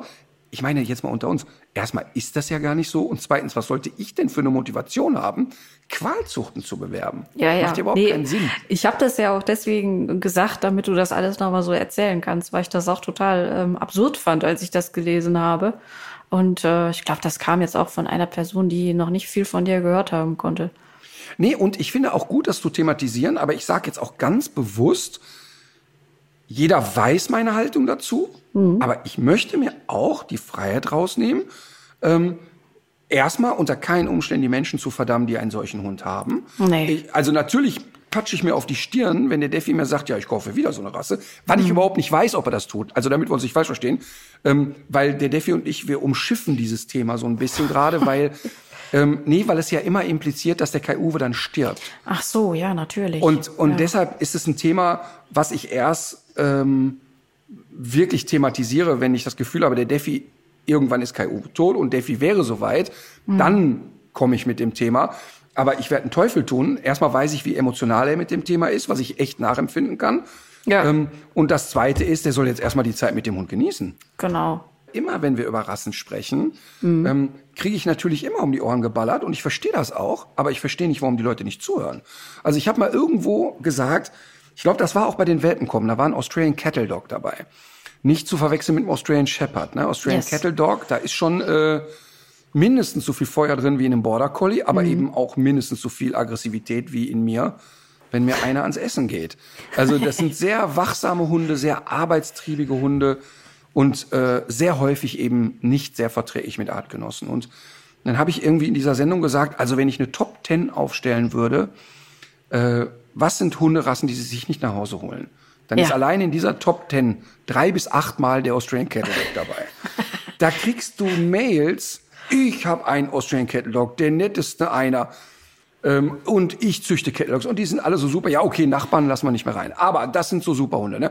Und na klar gibt es immer den einen super tollen Cattle Dog. Und ich bin ein Fan dieser Rasse. Ich habe die in Australien wirklich arbeiten erlebt. Und es sind super Hunde. Aber die sind eben für Susi Schmitz nicht gemacht. Punkt aus. Ja. Ja. Und die, die Leute glauben immer, ich hätte dann etwas gegen diese Rasse. Und meistens erwähne ich Rassen, die ich besonders gut finde und wo ich so schade finde, dass die so lapidar gekauft werden. Jemand, Ja. der weiß, was er tut und einen Cattle Dog holt, der nicht aus einer harten Arbeitslinie kommt, fühlt euch frei. Aber Mhm. zu sagen, oh ja, das ist ein Hund, der passt hier prima in unsere Familie, forget it. Mhm. Also, und das ist das. Die haben immer im Kopf, ich hätte was gegen diese Rasse. Als, als ich bei Lanz gesagt habe, es gibt keinen gesunden Mops in Deutschland, ey, Amoklauf der Mops-Fraktion. Und die haben dann nicht mehr zugehört und nicht mehr wahrgenommen, dass ich immer wieder betont habe, was das für nette, tolle Hunde sind. Und Ja. es eben genau deshalb darum geht, gesunde Hunde zu züchten. Ja. Ja, das ist schon krass. Also auch frage ich mich auch, wie sehr man das eigentlich dann so ausblenden oder verdrängen kann an der Stelle, weil es eigentlich Ja, aber auch, offensichtlich aber ist. auch, weißt du, jetzt, jetzt sind wir ja schon beim Thema und da müssen wir auch da bleiben. Wenn ich die Scheiße immer höre, wenn du sagst, ja, aber der röchelt sich einen Ast ab. Nee, das ist das typische Mopsatmen. Nein, Mhm. das ist kein Mopsatmen. Nee, da sehe ich ähm, hier Jochen Mhm. Bendel. War, ist irgendein Moderator, hat früher ruckzuck moderiert und hat jetzt irgendwie so eine Wochenendausbildung als Hundetrainer gemacht. Und das ist auch alles super und da freue ich mich auch drauf. Aber dann sitzt der mit seinem unfassbar dicken Mops, der völlig deformiert ist, äh, gestern im Fernsehen. Hm. Dieser Mops hat die gleichen Klamotten an wie er Äh, was? kann nicht aus den Augen gucken. Und der gleiche Jochen Bendel geht dann hin und postet bei Instagram immer Tierschutzvideos. Er wäre so ein riesen Tierschützer und er würde, das wäre irgendwie so ganz wichtig, dass man auf die Hunde achten würde. Und dann, und dann schreibt ihm einer, sagt, hör mal, dein Hund kann nicht atmen. Nee, der wäre kerngesund. Und du sitzt da und sagst, aber Alter, das, kann doch nicht dein Ernst sein. Ich weiß ja nicht, welche Ausbildung du gemacht hast, aber wenn du ein Wochenende irgendwo mal zugehört hast, da kannst du doch nicht ernsthaft, weißt du, wenn der da sitzt ne, und würde sagen, ey Leute, dieser Hund ist wie die Jungfrau zum Kinde gekommen, ich finde den einfach toll und ich liebe den, aber wenn ich mir das genau angucke, eigentlich tut er mir oft leid, dann Ja. wird der bei mir sofort ein Krönchen aufkriegen, finde ich mega. Stattdessen tut er so, als wäre der Hund kerngesund. Und der ist wirklich ein ganz, der sieht aus wie eine gestrandete Robbe mit zu viel Fell am Kopf. Das ist furchtbar. Aber was hat er denn dann an?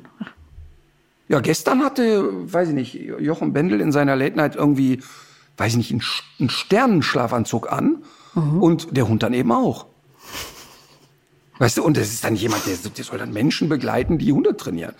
Das ist, das ist, das ist Wahnsinn. Und dann finde ich das eben ganz, ganz schlimm und respektlos, ähm, da nicht einmal zu sagen, es tut mir leid, dieser Hund ist, weiß ich nicht, doppelt so schwer, wie er sein dürfte und der ist genetisch komplett zerstört gezüchtet.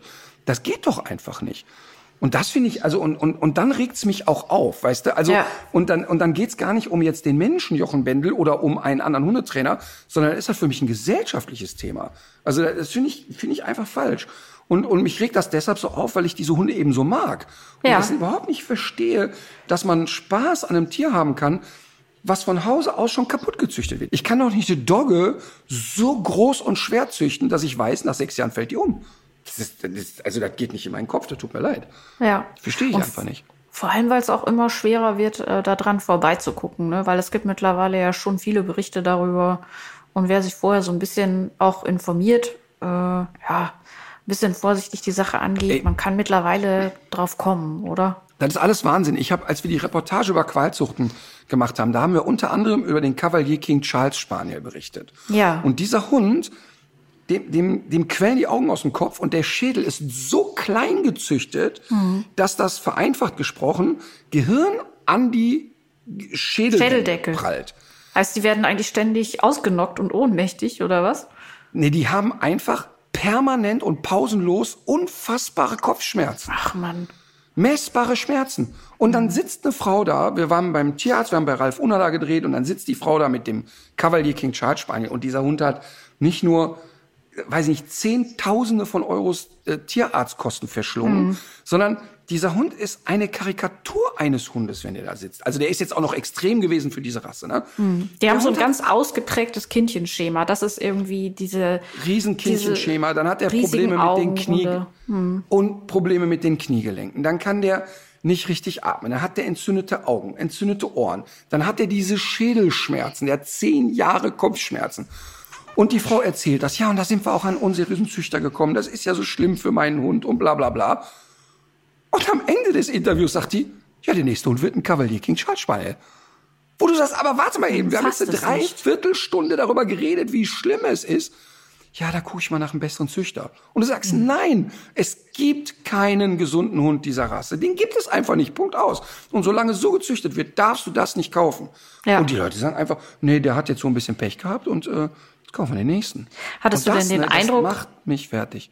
Hattest du denn den Eindruck am Ende dieses Gesprächs, dass du das, äh, dass du nee. ihr das noch irgendwie ins Hirn hämmern konntest oder keine nein, Chance? Nein, keine Chance. Mhm. Keine Chance. Und das ist ja das, was mich dann wirklich kirre macht. Und deshalb sind diese Sendungen wichtig und auch dieses Gespräch jetzt wichtig. Mhm. Ich, nochmal, ich kann total verstehen, jemand kauft sich einen solchen Hund und hat sich nicht so richtig informiert und jetzt geht die ganze Maschinerie los und der liebt seinen Hund. Alles fein, alles prima. Ja. Aber dann nicht zu sagen irgendwann, ey, das kann ich nicht nochmal bringen. Das finde ich mhm. halt schlimm. Und ich finde noch schlimmer, wenn dann auch so in dieser Zuchtmischpoke das so schön geredet wird. Sagen, mhm. ja, das ist aber nicht die Ausnahme und so. Das stimmt einfach nicht. Du, du kannst bei jedem willkürlich, bei jedem Tierarzt klingeln und fragen, äh, kennen Sie oder, oder wie würden Sie das einschätzen? Und es gibt keinen Tierarzt auf der Welt, der sagen würde, ja, nee, das ist echt eine coole Sache mit dieser Rasse. Das, ja. das gibt's einfach nicht.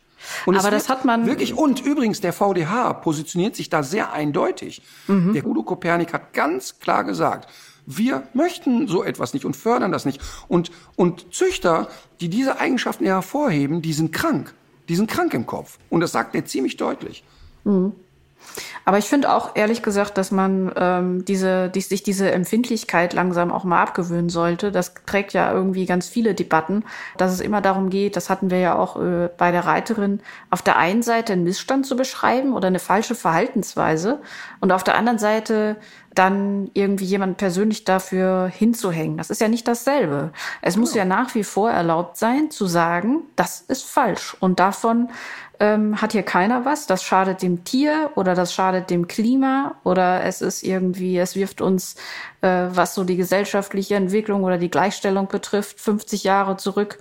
Und da geht es gar nicht darum zu sagen, ähm, also jemanden persönlich anzugreifen damit. Und es geht, ist ja auch völlig klar, dass man selber auch schon lauter Fehlentscheidungen und äh, Trugschlüssen irgendwie aufgesessen ist. Klar. Sondern es muss ja nach wie vor erlaubt sein, diese Tatsachen zu beschreiben, ohne dass jemand sofort in die Defensive geht, ohne dass es sofort persönlich wird, weil das führt eigentlich an jedem Fortschritt vorbei, wenn man diese ganzen Empfindlichkeiten dabei mitdenkt. Total. Und, und übrigens, diese Qualzuchten, ne? Die könnte aus meiner Sicht, könnte man die sogar juristisch belangen, denn es ist ein Verstoß gegen das Tierschutzgesetz, weil da wird mhm. bewusst einem Tier Leid zugefügt. Weißt du, wenn du mit einem Hund züchtest, der so dicke Welpenköpfe produziert, dass die Welpen ja. nicht durch den Geburtskanal passen und wissentlich muss dieser Hund bei jeder Geburt einen Kaiserschnitt aushalten, dann ist das doch ein Verstoß gegen das Tierschutzgesetz. Und das verstehe ich nicht, dass man da nicht äh, mit aller Klarheit gegen vorgehen kann und auch vor allen Dingen nicht in aller Klarheit das sagen darf. Mhm. Ja, das ist eigentlich wirklich eine interessante Frage. So, jetzt ist doch wieder der Wutbürger in mir rausgekommen. War doch gut. Äh, Ach, aber mich regt das einfach auf, weißt du, mich regt das so auf, weil es, und ich bin ja wirklich nicht päpstlicher als der Papst. Und ich habe nee. wirklich, ich laufe ja wirklich mit, mit Schmunzeln und zugedrückten Augen durch die Welt. Aber ich finde, irgendwie gibt's auch so Themen, die sind nicht verhandelbar. Nee, und genau. da ist für mich nicht so. verhandelbar, dass jemand, der sagt, ich habe eine Ausbildung als Hundetrainer gemacht, ein wirklich sehr krankes Tier zu Hause hat und behauptet, dieses Tier ist kerngesund und alles mhm. ist prima. Und das ist einfach, das geht nicht. Ja. Wir müssen den Wutbürger ja auch immer mal wieder aus dem Hut zaubern, weil wir gemerkt ja. haben, dass das gut für die Quote. ja, ja, genau. So, regen Sie sich bitte jetzt auf. Nein, aber bei den Themen, da ist es wirklich, also das ist, boah. Ja. Das ist so schlimm. Zum Thema Tipp der Woche. Ich fange mal an mit einem äh, Musiktipp äh, und zwar von Olli Schulz. Ich kenne da einen. Äh, ist ein sehr lustiges Lied über so Leute, die immer so Name-Dropping betreiben und damit angeben, wen sie alles kennen und wo sie überall Ach, für umsonst reinkommen. Ja, super. Super, das ist ein super Thema. Ach Gott, da, oh, das liebe ich auch so sehr. Ähm, Habe ich jetzt wieder hier, habe ich im Urlaub erlebt. Ich werde die Person nicht nennen, aber es geht, jeder kennt ja, das ist ja so schlimm, wenn jemand sagt, ja, weiß ich, ich mache da auch mit, ne, weil äh, der Veranstalter, das ist ein total enger Kumpel, kenne ich seit 20 Jahren. Echt, wer ist denn der Veranstalter? Wer heißt der denn? Äh, ja, ähm, der Peter. Ja, wie Peter? Ja, Peter, warte, ich komme jetzt nicht auf den Nachnamen. so Weißt du, eng. Und du, und da, boah, ich, ich finde das so schlimm. Ich finde das so schlimm, so mit Namen gucke die. Übrigens, das, ich glaube, dass ähm, der, der Olli ist ja eh ein guter Menschenbeobachter, aber er wird das als öffentliche Person ja auch oft erleben. Du glaubst nicht, wie oft mir Menschen schreiben, ähm, ja, ähm, ich soll Ihnen liebe Grüße von unserem Physiotherapeuten bestellen oder von meiner Tierärztin oder von dem Tierheimmitarbeiter. Ähm, die sind ja so eng befreundet. Ach echt, wer ist denn das? Name, hm, Name noch nie gesehen. Googelst du mal, Person noch nie gesehen. Also weißt du, da ist so dieses, ich kenne da einen. Das ist Ja. ein cooles Thema.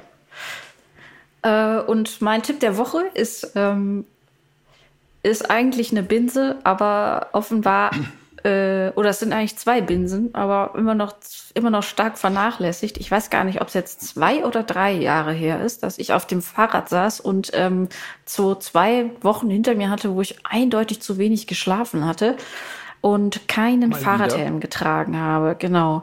Und äh, da begab es sich bei einem Überholvorgang, dass ein Ford äh, Tourneo oder wie die heißen, vor mir sehr abrupt bremsen musste und ich leider mit meinem Gesicht äh, in der Rückklappe gelandet bin.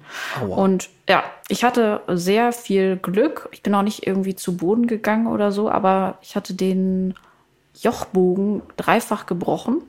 Und das merkt man auch sofort, weil man dann nämlich den Kiefer nicht mehr auseinander bekommt.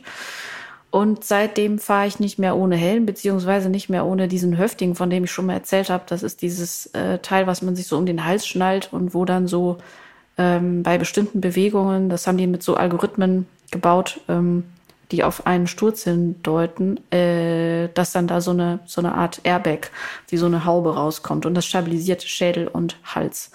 Übrigens, äh, das Ding ist tatsächlich jetzt einmal losgegangen, als eigentlich gar keine Gefahr im Verzug war. Das kommt durchaus mal vor, wenn auch selten. Und da habe ich den besten Service erlebt, äh, Kundenservice überhaupt. Ich habe dieses Teil freitags eingeschickt und ich hatte montags, äh, nachmittags Neues. Cool. Also ein komplett neues und auch nicht irgendwie überarbeitet oder irgendwas. Also das war wirklich beeindruckend. Und ähm, das ist etwas, was man mir im Krankenhaus eben auch noch mal gesagt hat, dass diese Fahrradunfälle in den Städten zunehmen. Das liegt daran, dass mehr Leute Fahrrad fahren, aber zu wenig Platz für die Fahrradfahrer da ist. Zur Wahrheit gehört auch, dass viele dieser gefährlichen äh, Fahrradunfälle und Kopfverletzungen Verletzungen ohne Fremdeinwirkung passieren. Ja, Und dass man irgendwann auch einfach nicht mehr so schlau fällt. Altersbedingt, ich weiß. Altersbedingt, alkoholbedingt. Ja, es ist so. Kommst du aus dem es ist- Zelt, ne? Pass auf, es, nein, es ist wirklich so, pass auf. pass auf, wir waren auf Tour. Ich, ich darf das garantiert erzählen. Wir, war, wir waren auf Tour und das Bild ist so zauberhaft.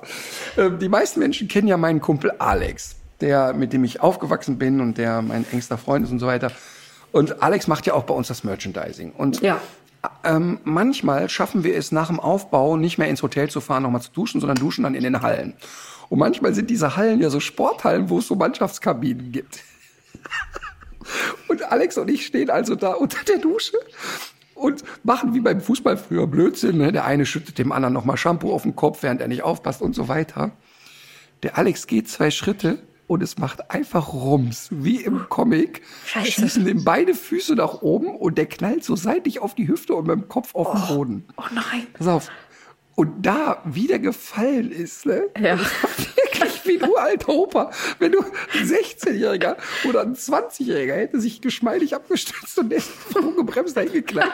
Und das war so lustig. Und dann haben wir so darüber gelacht, weil wir uns Ja. jetzt ausgemalt haben. Wir stehen jetzt beide nackt unter dieser Dusche. Der Alex prallt mit dem Kopf auf, liegt blutüberströmt, tot in dieser Dusche. Wir Ja. beide nackt. Wie erkläre ich das? Wie erkläre ich Da kommst du nicht mehr wieder raus aus der Nummer. Und da habe ich wirklich gesehen, wir alten Männer, wir stürzen dann doch weniger geschmeidig als ein 22-jähriger Fußballprofi. Ja, aber ähm, wir alten Frauen auch. Mir ist das im äh, Filmhaus passiert im WDR, was jetzt ja zum Glück ähm, entkernt ist. Aber da hatten sie diesen äh, glatten Boden, dieses PVC-Zeug. Und äh, ich hatte irgendwie verpeilt, in welchem Schneiderraum ich bin. Habe das dann in letzter Sekunde gesehen, dass ich abbiegen muss und bin vermutlich sehr ähnlich. Vorne mit den Füßen nach oben, auch auf die Hüfte, aber ich war tatsächlich auch sehr schnell am Schädel. Und dann kam auch die äh, ältere WDR-Cutterin raus und beugte sich so über mich und guckte mich einfach nur fassungslos an, dass ich da lag. Hat aber auch keine Anstalten gemacht, mir irgendwie aufzuhelfen, weil sie auch gar nicht begreifen konnte, was passiert war. Die hat ja nur gehört, witsch, bumm. Okay, das ist beruhigend. Kommen wir von alten Frauen, die schlecht stürzen können, ja. zu einer jüngeren Frau, die inzwischen auch, glaube ich, gar nicht mehr so jung ist. Also jetzt, Alter ist ja immer relativ, aber ich glaube, sie ist ungefähr so alt wie du. Und zwar äh, Yvonne Katterfeld. Und ich hatte bei Yvonne Katterfeld ein ganz schönes Erlebnis. Wir waren in der, ich glaube, NDR Talkshow oder drei nach neun oder irgendwie. Ich meine NDR Talkshow. Und Yvonne Katterfeld war ja so meine Assoziation. Ich kannte sie nicht persönlich und ich kenne sie auch heute jetzt nicht groß persönlich. War so die Assoziation, ist irgendwie so ein Soapstar und hat mit äh, Dieter Bohlen ein Lied aufgenommen, was sehr erfolgreich war. Also jetzt nicht so eine, oh, juhu, jetzt kommt eine Frau, der möchte sie gern begegnen. Und ähm, sie kam da rein und äh, backstage war sie schon, hatte sie schon bei mir alles gewonnen, was man gewinnen kann. Sie kam rein, völlig ungeschminkt, in gar nicht aufgetakelt, in sehr schlichten Klamotten. Das fand ich erstmal schon mal cool, weil aus dieser Welt sind die Leute ja dann ganz anders. Da habe ich mhm. gedacht, okay, warten wir mal, wie sie aus der Maske kommt. Und dann stellte ich fest, sie war schon in der Maske. Ähm, das heißt, sie hat ja. null, null, null, null, null Selbstinszenierung gehabt. Ja. Und war sehr höflich, sehr nett mit allen, war sehr, du, die kam so rein und man mochte die einfach sofort, war so bodenständig. Sie kannte mich null, wusste null, wer ich bin oder was ich beruflich mache oder so. Kamen wir so ins Plaudern und ich merkte, wie sie so denkt, aha, ist interessant, aber warum ist der heute hier? Also, und gar nicht abfällig, sondern sie war eher so, hä? Was passiert jetzt hier? Und dann erzählte sie mir, dass sie in der Sendung live singen wird und so die Hose voll hat, dass das für sie das Gruseligste der Welt ist. Hä? Und ich war so, hä, aber hä, wieso? Ja, sagst du, guck mal, das ist live und das ist jetzt gleich so ein Akustikstück und so, ne? Und das wird wirklich und erzählte dann in der in der Talkshow auch, dass sie mit der Yvonne Katterfeld, die früher so in dem Bohlen unter den Bohlenfittichen war, dass das eigentlich nie ihrs war. Sie kam mhm. in so eine Mühle rein und es war nie eine Art von Musik, die sie machen wollte. Sie, sie mag das Lied und so ist alles cool, aber sie hätte sich so freigeschwommen. Inzwischen mhm. singt die ja Englisch, macht, produziert ihre eigenen Lieder und es hat sich so total freigeschwommen, ist mit einem tollen Typen verheiratet, hat äh, ein Kind und ist so, so ganz, also toll einfach. Ne? So, und jetzt kam die da rein und du merktest, der geht richtig die Düse. Die ja. ist wirklich aufgeregt. Und dann kam halt ein äh, Gitarrist rein und hat dann gespielt und sie hat gesungen und sie hat zauberhaft gesungen. Sie hat wirklich total schön gesungen. Und es war, alle hatten Gänsehaut, alle waren happy. Und ich möchte dieses Lied empfehlen. Das ist jetzt schon ein paar Jahre alt und das Lied heißt Pendel. Yvonne Katterfeld Pendel. Und mhm. wenn man sich's anhört, bitte die Akustikversion. Weil dann kriegt man irgendwie ein Gefühl dafür, dass die eine tolle Stimme hat. Okay, ist notiert. So. Und dann möchte ich ein Buch empfehlen von jemandem, den du auch gut kennst, und zwar von Stefan Müller. Man ja. äh, muss ein bisschen erklären, woher wir den kennen. Stefan Müller und seine Frau Patricia sind Schreiber, Autoren, nennen sich die Antagonisten und schreiben unter anderem für mich, also die, wir haben mit denen das Freispruchbuch zusammen gemacht oder wie, ähm, wenn ich Abendshows moderiere, ähm, schreiben sie die Anmoderation mit und so. Also mhm. machen aber noch viele andere Sachen. Ich lese mal kurz vor, damit man ein Gefühl dafür kriegt. Mhm. Stefan Müller lebt seit zweieinhalb Jahrzehnten als TV-Autor in Köln und schreibt unter anderem für die Heute-Show, für die Mitternachtsspitzen, für Schlag den Raab, früher Harald Schmidt Show. Und ich möchte das Buch empfehlen. Es heißt Pimmelburg. Und mhm. ich möchte einfach die Kurzbeschreibung vorlesen, weil es das Beste eigentlich ist. Ähm, ich, ich kann nur sagen, für mich war das ein sehr, sehr bewegendes Buch. Pimmelburg. Keine Verbindung hat mehr Sprengkraft als Familienurlaub und Pubertät. Ich habe den Geist einer 17-Jährigen, die Wut einer 12-Jährigen und den Körper einer 13-Jährigen. Mein Mut ist 21, Minimum. Mein Musikgeschmack ist allerdings über 40. Alles in mir hat ein Alter und keins ist gleich. Nur weil meine Zellen 16 Jahre alt werden, soll ich plötzlich Angst haben müssen, dass ein Stripper aus meiner Torte springt, weil ich offiziell jetzt geschlechtsreif bin und Sex haben darf, ohne dass der Kasper gleich den Schutzmann ruft. Gnade. Sammy wird bald 16, kommt allerdings mit den damit verbundenen Veränderungen nicht klar. Sie ist Musikerin, sie ist Schlagzeugerin. Ja. Das muss man dazu wissen, Stefan Müller ist ein sehr guter Schlagzeuger übrigens. Ähm, Sammy wird bald äh, 16, bla bla bla. Sie ist Musikerin und Sportlerin. Aus allen anderen Welten hält sie sich neugierig, aber bestimmt heraus. Freundschaft, wozu? Sex, ja, kann, muss aber nicht. Beziehung, für die anderen gern, zum Beispiel für ihren Vater Peach oder ihre große Schwester Hannah. Für Sammy selbst kein Thema, bis sie sich, Achtung, ausgerechnet in einem heftig unerwünschten FKK-Urlaub mit den Eltern zum allerersten Mal von der Liebe auf links ziehen lässt. Und es ist ein so tolles Buch, weil es also weil ich glaube, jeder wird sich, auch wenn das Mädchen sich jetzt sehr skurril anhört, Ja. jeder wird sich so ein Stück weit in dieses Mädchen reinversetzen können und sich an seine Pubertät erinnern können. Und für Eltern, die pubertierende Kinder haben, sollte es auf jeden Fall Pflichtlektüre sein. Aber es ist ein, finde ich, an vielen Stellen sehr dramatisches Buch. Ja. Und ähm, man muss auch so ein bisschen sattelfest sein, wenn man es liest, aber sehr lesenswert. Pimmelburg von Stefan Müller. Ja, super, super Tipp. Ich habe das tatsächlich auch schon gekauft, aber noch nicht gelesen, weil mich das natürlich auch neugierig gemacht hat. Hat äh, also Stefan Müller und seine Frau Patricia Eckermann kenne ich auch schon sehr lange, sind ja beide auch sehr vielseitig interessierte und schlaue und dabei ja auch sehr lustige Leute. Deswegen hatte ich mich auch schon auf die Lektüre gefreut. Und ähm, auch Patricia hat eine Veröffentlichung jetzt vorzuweisen. Darüber können wir dann vielleicht mal in einer der nächsten Folgen sprechen. Total gerne. Und was ich an denen liebe, ähm, die sind äh, sehr, sehr uneitel. Das heißt, die arbeiten immer für ein Projekt und nie für die eigene Eitelkeit. Das stimmt. Und ähm, ich kann wirklich nur sagen, wenn ich Stefan Müller nicht kennengelernt hätte, ja. ähm, wäre meine berufliche Laufbahn an manchen Stellen ganz anders verlaufen. Ja, und die stellen sich wirklich, das ist wirklich wahr, die stellen sich immer so in den Dienst der Sache und diese Showproduktionen sind ja manchmal auch sehr hektisch und dann werden auch bei sehr aufwendigen Sachen auch mitunter noch in letzter Minute noch ganz grundlegende Sachen umgestellt und dann gilt es Große ja nicht nur zum Beispiel. Und dann gilt es ja nicht nur irgendwie äh, den Ablauf umzustellen, sondern sich dann auch in der Situation noch was Lustiges auszudenken. Ne? Also schon Ja.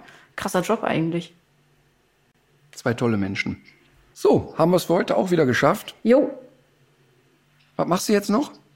ähm, ich leg mich wieder hin. Nee, natürlich nicht. Ähm, was mache ich jetzt eigentlich? Äh, ich muss jetzt, glaube ich, erstmal meine To-Do-Liste sortieren. Weißt du, was ich jetzt mache? Ich nehme jetzt meinen heißgeliebten Kercher und kerchere im Garten. Herrlich. Ich Der weiß jetzt, Kercher und was. ich, wir sind eins. Ich nehme die Alma ans Band und äh, wir werden wahrscheinlich im Park ein bisschen die Tauben flott machen. So, in diesem Sinne, legt euch wieder hin. Legt euch wieder hin.